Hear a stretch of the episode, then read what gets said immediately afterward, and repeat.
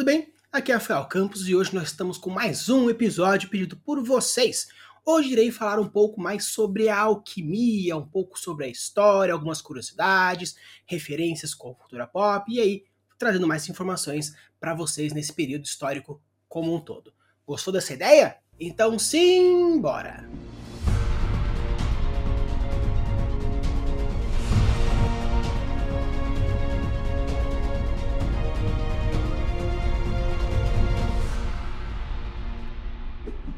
Então, pessoal, como de costume, eu gosto de separar os episódios em partes e dessa vez não será diferente. Só que dessa vez eu vou separar em quatro partes diferentes. A primeira parte vou falar um pouco sobre a alquimia na história, o desenvolvimento dela até hoje em dia, um pouco de algumas curiosidades aqui e ali.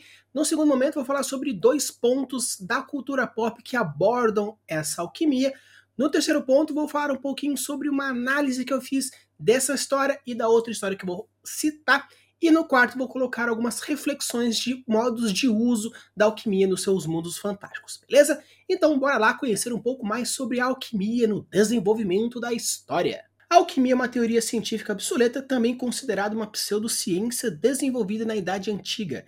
Esta possui quatro princípios básicos relacionados ao misticismo e ao ocultismo. Apesar de não ter uma origem nesse período, por muitas vezes a alquimia é considerada como a química da Idade Média. Esta foi praticada por diversas civilizações da Idade Antiga, desde a China até a Grécia Antiga, brigando para o Egito durante o período helenístico, algum tempo depois, mais tarde, reintroduzida na Europa em meados do século XVII, através das traduções de textos em árabe para o latim. Quando a gente fala de alquimia, basicamente nós temos os quatro princípios da alquimia.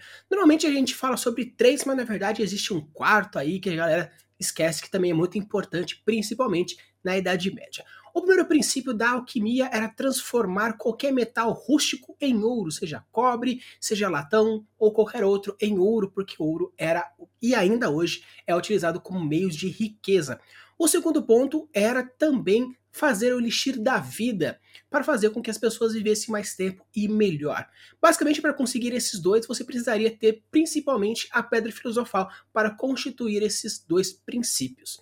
E o terceiro seria a produção de um humano artificialmente, seja ele biológico, então para construir isso você teria um homúnculo. Existe aí um passo a passo que a galera utilizaria para fazer isso, mas esses são os três princípios. O quarto princípio, ele é não muito filosófico, não muito ético, mas para a época onde a alquimia foi amplamente difundida, ela era um dos princípios, obviamente, que era enriquecer os seus reis, porque ao fazer isso, eles não seriam caçados, porque a alquimia seria considerada uma bruxaria na Idade Média, então caso os reis fossem enriquecidos com isso, eles seriam protegidos a partir da Inquisição. Então, apesar de ser principalmente os três primeiros que eu trouxe, mas a alquimia também tinha como esse objetivo o quarto para enriquecer os seus nobres, para assim poder continuar as suas pesquisas, tanto de elevação espiritual quanto de enriquecimento intelectual para a ciência. A ideia da transformação de metais em ouro acredita ser diretamente ligada a uma metáfora de mudança de consciência.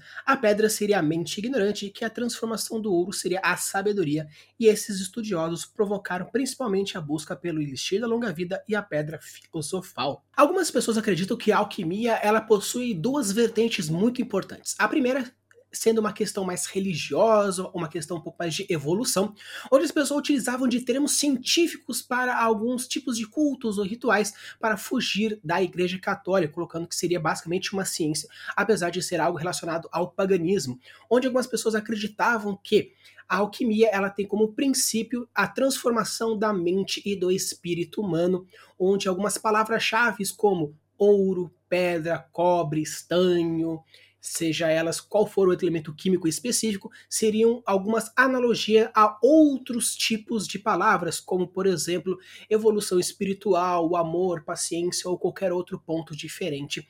Então, para fugir do paganismo, eles transformaram isso em ciência. Para outros, eu acredito que a alquimia realmente foi uma protociência, ou seja, a investigação desses produtos químicos e físicos para a produção de novos conhecimentos científicos diversos.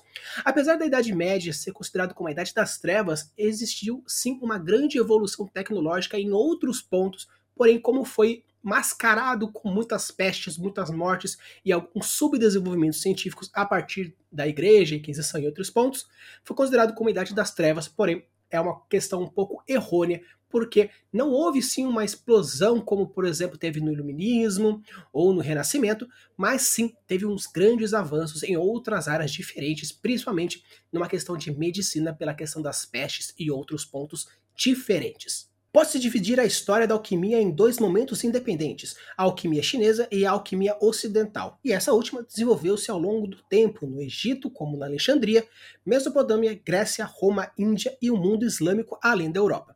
A alquimia chinesa estaria associada ao budismo e parece ter evoluído quase ao mesmo tempo que Alexandria ou na Grécia. O seu principal objetivo era fabricar o elixir da vida, que, segundo eles, estava relacionado com a fabricação do ouro, não havendo a pedra filosofal nem o homúnculo, já que se trata de conceitos puramente ocidentais. Na China, a alquimia podia ser dividida em Wadashu, que é a alquimia externa, a produção do elixir da longa vida através das táticas envolvimento da metalurgia e da manipulação de certos elementos, e na Daishu, que é a alquimia interna ou espiritual, que procura gerar o elixir do próprio alquimista. A alquimia chinesa foi perdendo força e acabou desaparecendo com o surgimento do budismo. A medicina tradicional chinesa herdou o Adanshu, a base da farmacologia tradicional, e da Nadaishu, as partes relacionadas ao Qi onde muitas vezes esse termo é utilizado hoje na medicina tradicional como na acupuntura através da sua alquimia. A filosofia védica também considera que há um vínculo entre a imortalidade e o ouro. Essa ideia provavelmente foi adquirida dos persas quando Alexandre o Grande invadiu a Índia no ano de 325 a.C. e teria procurado a fonte da juventude. Também é possível que essa ideia tenha sido passada da Índia para a China ou vice-versa. O hinduísmo a primeira religião na Índia, tem outras ideias de imortalidade diferentes do elixir da longa vida. Durante a Idade Média, muitos alquimistas foram julgados pela Inquisição, condenados à fogueira pelo alego ao pacto ao diabo. Por isso, até os dias de hoje, o enxofre material usado pelos alquimistas é associado ao demônio. A história mais recente da alquimia confunde-se com das ordens herméticas, os Rosa Cruzes. Então, quando a gente fala de alquimia, existe toda uma relação direta entre o conhecimento espiritual e também a evolução científica, onde as pessoas realmente faziam testes com esses metais, com essas pedras, para fazer essa associação diferente. E quando a gente fala dos três princípios básicos, tirando aquele quarto que é para enriquecer, nós estamos falando sobre a transformação e o conhecimento humano nas suas diversas áreas. Como, por exemplo, o Elixir da Longa Vida, que ele tem como objetivo transformar, sim, a pessoa em uma vida mais longínqua. Algumas pessoas acreditavam que fosse meio que um santo graal, alguma coisa relacionada ao Cristo. Outras pessoas acreditavam que esse elixir era produzido a partir de alguns metais externos, reluzentes, como por exemplo o ouro, que pode ser consumido associado assim a uma coisa um pouco mais divina, ao sol e essa religiosidade. Outros alquimistas acreditavam que o elixir da longa vida ele era feito a partir de um metal que já existia no corpo humano, mas era difícil sintetizar, porém caso você consumisse com mais frequência esse metal, você poderia ser algo biológico que iria prolongando a vida celular. Então, quando a gente fala de elixir de longa vida, basicamente são produtos químicos farmacológicos ou até mesmo produtos químicos de metais, da tabela periódica propriamente dito, que ao associado com outros pontos da nossa biologia, fazia com que as células vivessem mais e com isso a gente vivesse por mais tempo. Tanto que em diversos pontos onde a gente fala sobre a associação da pedra filosofal ou até mesmo outros pontos relacionados ao elixir da longa vida, a pessoa pode viver mil, dois mil, três mil anos, seiscentos anos, não importa a duração, enquanto ela estivesse tomando aquele elixir, ela conseguiria ficar para sempre viva, considerando esses princípios alquímicos. Quando a gente fala sobre a transmutação de qualquer outro tipo de metal para o ouro, ele tinha basicamente dois objetivos. Um era relacionado àquele de enriquecer, que era obviamente algo que seria muito importante, principalmente para pagar e custear essas questões científicas, porque ciência nunca foi alguma coisa barata, mas também estava associado ao elixir da longa vida, porque alguns acreditavam que esse ouro seria responsável pela essa transformação para uma vida mais longínqua. Então, apesar da galera buscar bastante essas transmutações diferentes, quando a gente fala de alquimia básica, principalmente é o elixir da longa vida que tinha como o principal objetivo quando você tinha transformação de qualquer metal em ouro. E a pedra filosofal, ela não era necessariamente um ponto que a galera buscava na alquimia, mas sim como ele era um mecanismo que facilitava os dois primeiros pontos, que era a transformação de metais em ouro e, por consequência, a produção do elixir da vida, a pedra filosofal ela tem como esse objetivo. Não se sabe exatamente do que ela é feita, qual foi o outro elemento que se baseou essa pedra, mas ela tinha uma capacidade energética suficiente para transformar qualquer tipo de metal em ouro. Nós sabemos hoje que os metais ou qualquer outro elemento da tabela periódica, ele corresponde a quantidade de prótons diferentes. Então, basicamente, a galera buscava alguma coisa que pudesse transformar, por exemplo, um cobre mais 3 em um ouro mais 2, a partir da produção ou liberação de prótons, dependendo da quantidade do metal que ele estava buscando ao transformar. Então, basicamente, a gente estava procurando fatores energéticos. Tanto que hoje a gente sabe que muitas vezes em explosões atômicas você pode encontrar pedacinhos e fragmentos de metais que não deveriam estar naquele ponto, porque a energia foi tão gigantesca que houve sim a fusão nuclear de alguns outros pontos e alguns outros elementos. Então, basicamente, o que a galera buscava, a galera meio que achou hoje com algumas transformações de fisão ou fusão nuclear a partir desses pontos. Mas naquela época eles buscavam uma pedrinha pequenininha, mas se você for considerar hoje como, por exemplo, um urânio enriquecido, um plutônio enriquecido ou qualquer outro metal radioativo enriquecido, ele pode ser o que nós chamamos hoje de pedra filosofal, porque teria essa capacidade de transmutação a partir da fusão Apesar de que, quando a gente fala, se a gente quiser fazer um elixir da vida com as pedras radioativas, podemos dizer que seriam mais uns cadáveres que viveriam para sempre, porque eles foram ultra carbonizados ou alguma coisa mais do mal relacionado a isso, porque a pessoa, obviamente, morre muito mais rápido com a radioatividade do que realmente o ao contrário, beleza? E o último ponto seria o homúnculo, que seria a transformação biológica de um ser não vivo para um ser vivo biológico humano. Tanto que, durante a evolução do conhecimento da vida e da origem da vida, muitas teorias foram trazidas como dos, algo que era do barro para o ser humano, outros colocam como os coacervados, outros falam sobre a teoria heterotrófica, outras a teoria autotrófica, outros acreditam sobre a panspermia, que a vida veio de outro planeta para cá já pronta e ela só precisou evoluir. Então, considerando vários princípios diferentes da origem da vida, a gente tem como objetivo transformar e criar também um ser humano. Obviamente, como esse ser humano tinha diversas dificuldades para se fazer isso, tanto o conhecimento biológico quanto a questão de química, ética e tudo mais. Tanto que as pessoas acreditavam que ao criar esses humanos, a gente poderia ter pessoas que pudessem nos servir de diversos pontos diferentes. E basicamente a galera acreditava que poderia sim ter uma transformação de um homúnculo baseado numa, num princípio básico que seria o óvulo e um espermatozoide. E como o óvulo está associado a um ovo, eles consideravam que se você colocasse o sêmen humano juntamente com um ovo não fecundado de uma galinha, depois de um certo tempo, um certo cuidado, nasceria um homúnculo, que nada mais é do que um homúnculo, homem pequeno, ser humano pequeno, e assim poderia criar diversos pontos diferentes. Então a galera tem como objetivo criar esses quesitos, tanto na transformação de um quanto na configuração do outro. Hoje em dia também não é feito, não é possível criar um ser humano do nada, um homúnculo do nada, obviamente, porém algo que poderia ser o mais próximo que nós temos hoje seria como uma fecundação in vitro, onde a gente realmente estaria colocando o óvulo não fecundado com o sêmen do ser humano, fazendo a união e assim criando um ser humano novo. Obviamente não seria do nada, mas se for pegar o princípio básico da fecundação, os alquimistas não estavam errados, porém eles só utilizaram uma, um mecanismo um pouco arcaicamente errôneo e hoje a gente consegue não criar do nada um homúnculo, porque depois o ser humano se torna um ser humano normal, porque precisa ser novamente colocado dentro de um útero para que seja desenvolvido. Porém, nós já temos aí um princípio básico que foi iniciado na alquimia e hoje nós temos como uma fecundação in vitro. E você pode imaginar assim, então, considerando a alquimia como um processo filosófico, nós podemos ter essa evolução para, por exemplo, um renascimento, um iluminismo, que teve essas raízes que basicamente o renascentismo, eles retomam alguns conhecimentos antigos da Grécia Antiga, da Idade Média, para a transformação para um novo momento.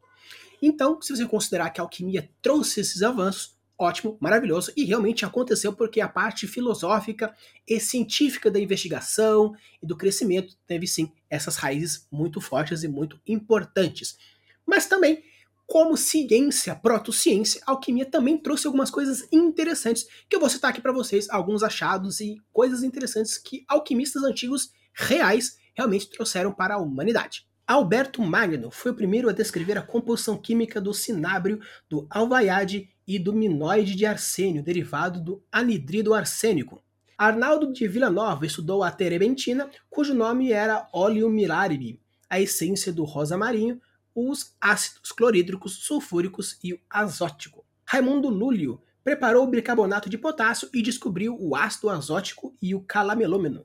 Paracelso ele identificou o zinco e pioneiro na utilização medicinal dos compostos químicos. Brand descobriu o elemento químico fósforo. Tomás de Aquino escreveu largamente sobre o arsênico. Roger Bacon escreveu um longo tratado sobre os metais. Jean Batista preparou o óxido de estanho 2. Basile Valentin descobriu o ácido sulfúrico e clorídrico e dissertou sobre o antimônio e os vinhos e o aguardente. Andreas Libavius produziu acetato de chumbo, ácido canfórico e o sulfato de amônio, como também foi pioneiro nos processos químicos de destilação, filtração e sublimação. E hoje em dia, na psicologia moderna, também incorporou muitos símbolos da alquimia, como por exemplo Jung, que reexaminou os simbolismos alquímicos procurando mostrar algum símbolo oculto a partir da sua importância para um caminho espiritual. Então, alquimia é um assunto muito legal porque você pode tanto utilizar numa vertente mais científica, proto-científica, onde tem toda essa investigação, transformação química, física e busca pelo conhecimento, mas você também pode usar a alquimia como uma questão mais filosófica, algo mais transcendental, onde essas transformações nada mais é do que a transformação do corpo, da mente e do espírito. Então, pessoal, agora nós vamos entrar na nossa segunda parte, que eu irei falar um pouquinho sobre alquimia nessa cultura pop. Obviamente, você pode encontrar em diversos RPGs associados, até mesmo Dungeons Dragons e tudo mais. Porém, eu vou focar em dois pontos diferentes. No primeiro, eu vou falar sobre Harry Potter e a Pedra Filosofal, e no segundo, irei falar sobre Fullmetal Alchemist. Então, basicamente, quando a gente fala sobre Harry Potter e a Pedra Filosofal, nós temos alguns pontos importantes e algumas informações que a J.K. trouxe pra gente a partir dessa história da Pedra Filosofal. Bora lá? A Pedra Filosofal foi uma pedra artificial com propriedades mágicas. Pode ser usada para criar o Elixir da Vida, que estende a vida útil do bebedor, bem como transformar qualquer metal em ouro o famoso alquimista Nicolau Flamel criou a única pedra filosofal conhecida. Flamel usou o elixir da vida feita a partir da pedra para estender a sua vida e da sua esposa Perenelle por mais de seis séculos. Já no livro, na Pedra Filosofal, nós temos no ano de 1991, 1992, a entrada de Harry Potter em Hogwarts e obviamente existia lá um mistério envolvendo toda a questão da pedra filosofal, onde o Voldemort ele queria pegar essa pedra filosofal porque ele estava utilizando de beber sangue de unicórnio para estender a vida e poder criar um corpo meio que material por causa dos acidentes antigos que ele teve. Então ele acreditava que usando a pedra filosofal ele poderia produzir elixir da vida e, obviamente, criar um corpo novo a partir da proposta do homúnculo, porque ele já não tinha mais um corpo específico para ele. Então eu acho interessante porque nesses compostos, nesses pontos diferentes, você pode ver como a J.K. abordou a alquimia, alguns pontos filosóficos, até uns pontos um pouco teórico-práticos para a utilização das referências dentro do seu mundo, onde até mesmo utilizou o nome de Nicolau Flamel, que foi um alquimista que realmente existiu. Acreditam que a pedra filosofal está associada ao seu nome, mas obviamente não existe essa pedra, porém ela quis trazer essas semelhanças e essas referências. Então você pode utilizar sim desses pontos diferentes, utilizando tanto a protociência, onde você cria essa questão mais mágica, ou até mesmo algo mais filosófico, como estender a vida, o querer usar, porém não para si mesmo, algo que o Dumbledore utilizou para um feitiço de translocação dessa pedra, fazendo com que chegasse no bolso magicamente do Harry Potter. Então você pode sim utilizar esses compostos, esses pontos diferentes, de uma maneira um pouco mais prática, diretamente colocado nesses quesitos. E quando a gente fala de Fullmetal Alchemist, é uma coisa bem legal porque a alquimia ela está ligada totalmente dentro desse anime, onde o foco principal são esses pontos de ciência. E uma coisa muito legal desse quesito dentro desse anime é porque ele utiliza tanto da questão filosófica da alquimia quanto das questões práticas da alquimia. E algo que é bem interessante, como por exemplo, seria os ciclos de transmutação. Quando a gente vê muitas vezes a questão do círculo, da perfeição, então faz essa relação diretamente com esses formatos, essas formas.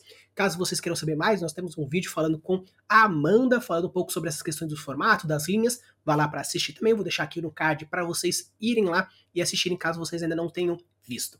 Então a gente vê que fala que o ciclo tem toda essa questão mais forte da perfeição, do seguro, do certo. Então, tanto a alquimia utiliza desses ciclos, quanto no Fullmetal Alchemist também utiliza desses círculos. Algo interessante também é a questão dos homúnculos, onde realmente existe sim os homúnculos feitos a partir dessa pedra filosofal. Obviamente, você vê que também existe a pedra filosofal e existe as transmutações que você pode fazer uma questão e outra. Então, o Fullmetal Alchemist, ele é muito profundo sobre esses pontos. E o mais legal é que existe também sim as leis. A lei da troca equivalente, onde você só consegue alguma coisa dando algo do mesmo valor. E algo bem interessante é porque existe sim hoje leis da química que falam da lei da preservação de massa, lei da preservação atômica e tudo mais que falam que num composto total, a quantidade de massa inicial é a quantidade de massa final. A quantidade de energia inicial é igual à energia final.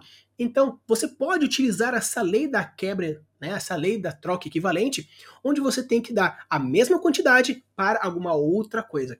E o mais interessante é porque essa lei da troca equivalente, apesar de ser muito conhecida e muito ampliada e muito divulgada, no próprio anime é um pouco difícil de contabilizar. Porque, por exemplo, se fosse assim, uma transmutação humana seria relativamente fácil. Eu mato um ser humano para transmutar um outro ser humano. Porém, isso não acontece. Você não pode trocar uma vida por uma outra. Mas não teria o mesmo peso? Não, porque já entra uma questão já filosófica por cima que faz toda essa questão. Então, pessoal, agora nós vamos entrar agora num terceiro ponto, que é onde eu vou analisar um pouco mais a fundo esses dois quesitos, tanto a pedra filosofal trazida em Harry Potter, quanto alquimia em Fullmetal Alchemist. Mas antes, para o vídeo não ficar muito gigantesco, vai ser uma pequena análise de referência entre um e outro. Caso vocês queiram que eu traga mais análises profundadas de Harry Potter, Fullmetal, animes, séries, personagens, ou qualquer outro review que vocês gostariam, deixa aqui nos comentários qual seria uma outra série, um filme, ou um personagem, ou um sistema que vocês gostariam que eu desse a minha opinião, fazendo uma análise aí com vocês, beleza? Então bora lá e vamos falar um pouquinho sobre Harry Potter e a Pedra Filosofal. Quando a gente fala sobre Harry Potter, na parte mais canônica de Harry Potter, propriamente dito, não é muito aprofundado sobre esses quesitos. Obviamente, existe compostos químicos mágicos, existe também a citação do Nicolau Flamel, onde o próprio Dumbledore fala, ah, ele percebendo as necessidades e os pontos, ele vai né, eliminar a pedra e com isso vai morrer futuramente. A pedra filosofal e todos os princípios do homúnculo, do lixo da longa vida, eles são mais abordados futuramente nos mistérios de Dumbledore, que tem uns pontos mais focados nesse quesito, tanto que existem várias teorias diversas, que eu não vou adentrar muito no ponto agora, adentrando mais na questão da alquimia propriamente dito.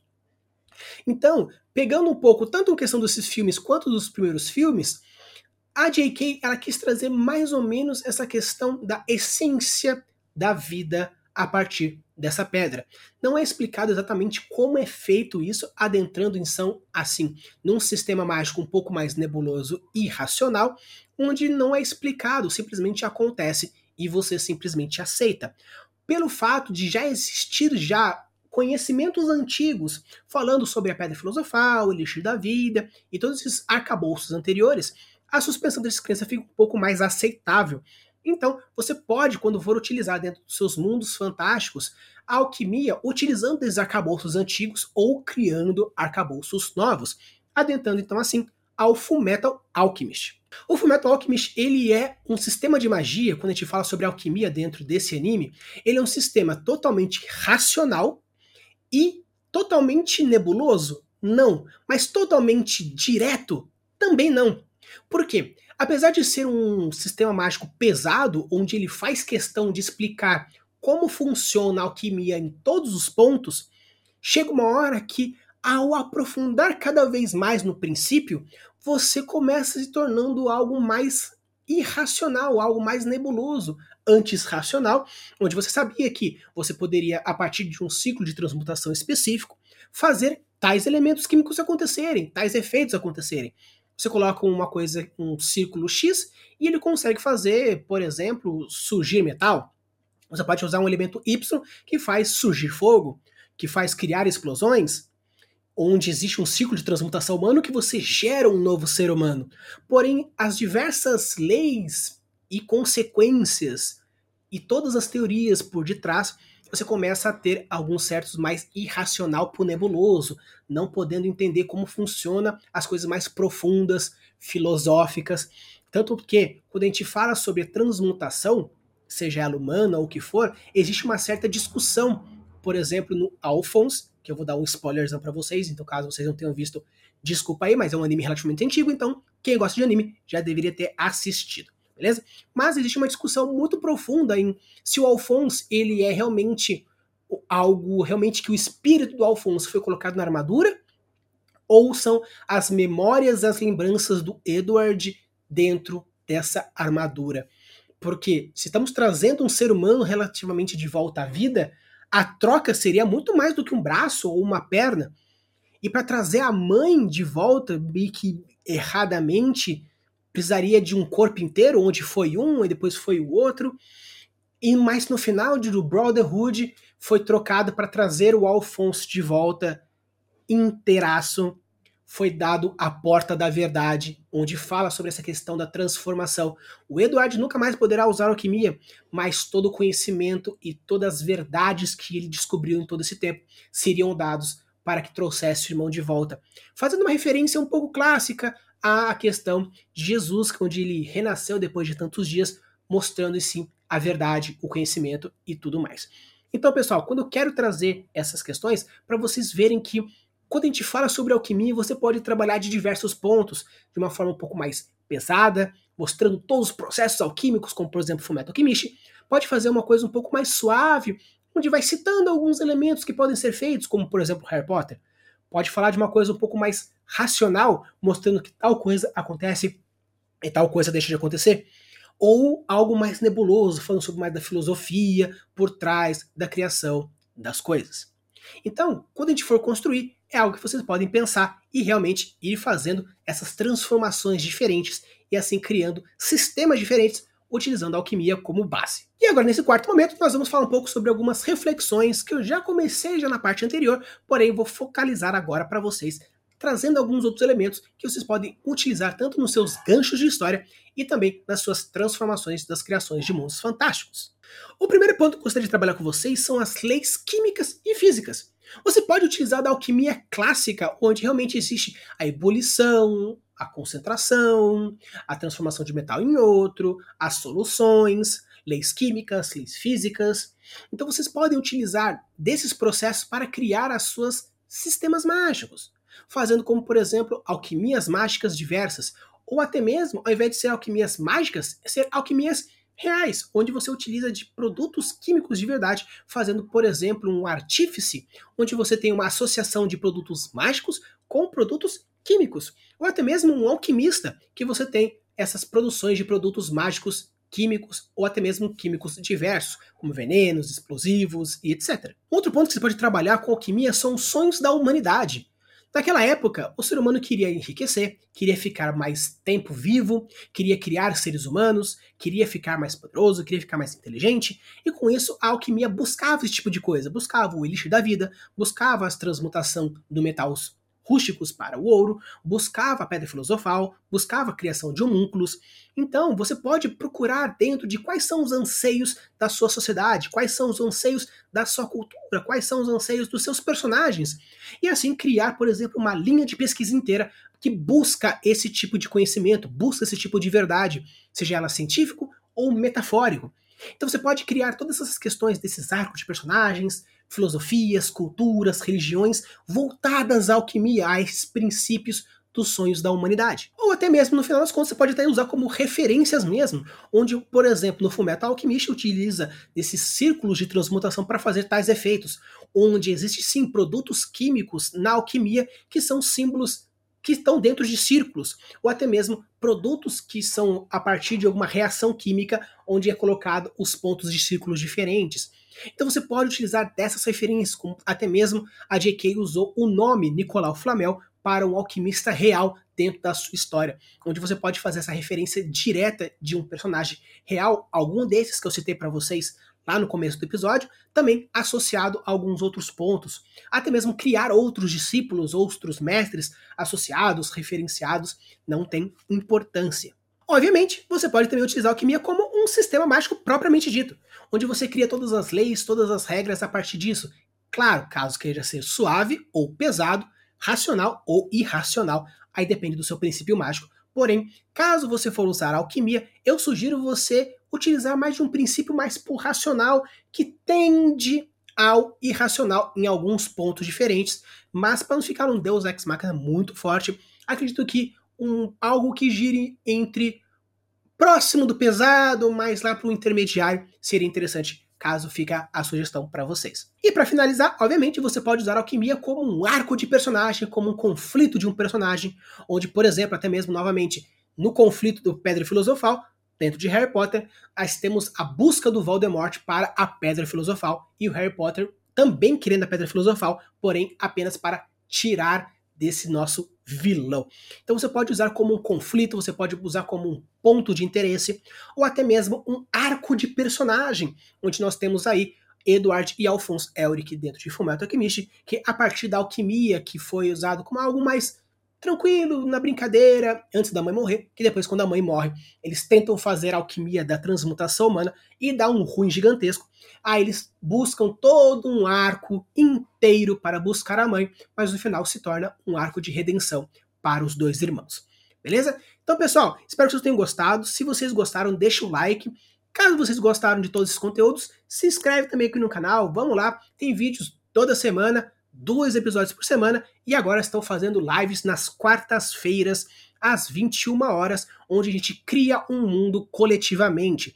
Então, com isso, vocês trocam essas ideias comigo, a gente vai criando e assim vai criando mundos fantásticos. Nós já tivemos já duas edições já dessas lives. Um nós falamos e criamos uma floresta mágica e no segundo, nós falamos sobre um deserto que está amaldiçoado com algumas ruínas antigas e com isso ele se tornou um deserto congelado por um dragão gigantesco. Se vocês querem saber mais sobre essas duas lives, é só ir lá na nossa live você vai ver certinho. E caso você queira esse material, ele tem lá um link certinho para você baixar os dois PDFs que a gente for fazendo. E se vocês gostaram dessa ideia, apareça lá nas lives nas quartas-feiras, às 21 horas, para a gente trocar essa ideia e com isso criar mundos fantásticos usem a abuso das suas criações e deixe seus mundos cada vez mais incríveis. Valeu!